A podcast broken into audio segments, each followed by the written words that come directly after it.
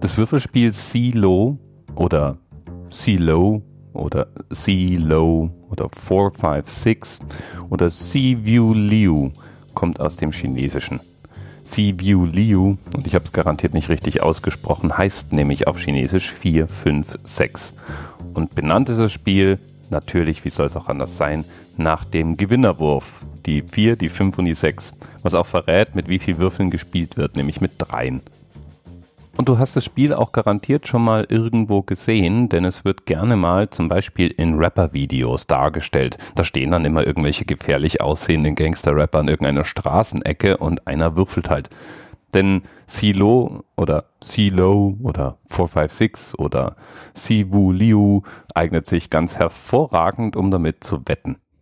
Und das hat dann dafür gesorgt, dass es besonders in den US-Ghettos viel Verbreitung gefunden hat.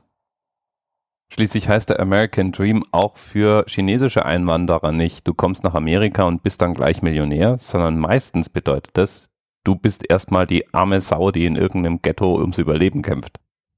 Zumindest war das mal so. Und deswegen haben viele Mitbringsel zuerst dort Fuß gefasst. Bei CeeLo gibt's mehrere Gewinnwürfe. Alle Sechser, du hast gewonnen. 4, 5, 6 ist der höchste mögliche Wurf. Drillinge, also 1, 1, 1, 2, 2, 2, 3, 3, 3 und so weiter, auch ein Gewinnerwurf. Verloren hat man, wenn man einen Pasch wirft, die 1, 2, 3. Und wenn keiner eine dieser Kombinationen wirft, dann werden Augen gezählt. Da kommt dann der sogenannte Banker ins Spiel. Der Banker sorgt dafür, dass man hier auch wirklich um Geld spielen kann, denn der gibt sozusagen mit seinem Wurf auch einen Geldbetrag vor, gegen den gewettet werden kann und hinterher teilt er eventuelle Gewinne wieder an die Spieler aus. Und mit dem Wurf des Bankers werden die Punkte, die jeder geworfen hat, verglichen. Tja, so ist es mit Silo oder Silo oder Silio View. Bis bald.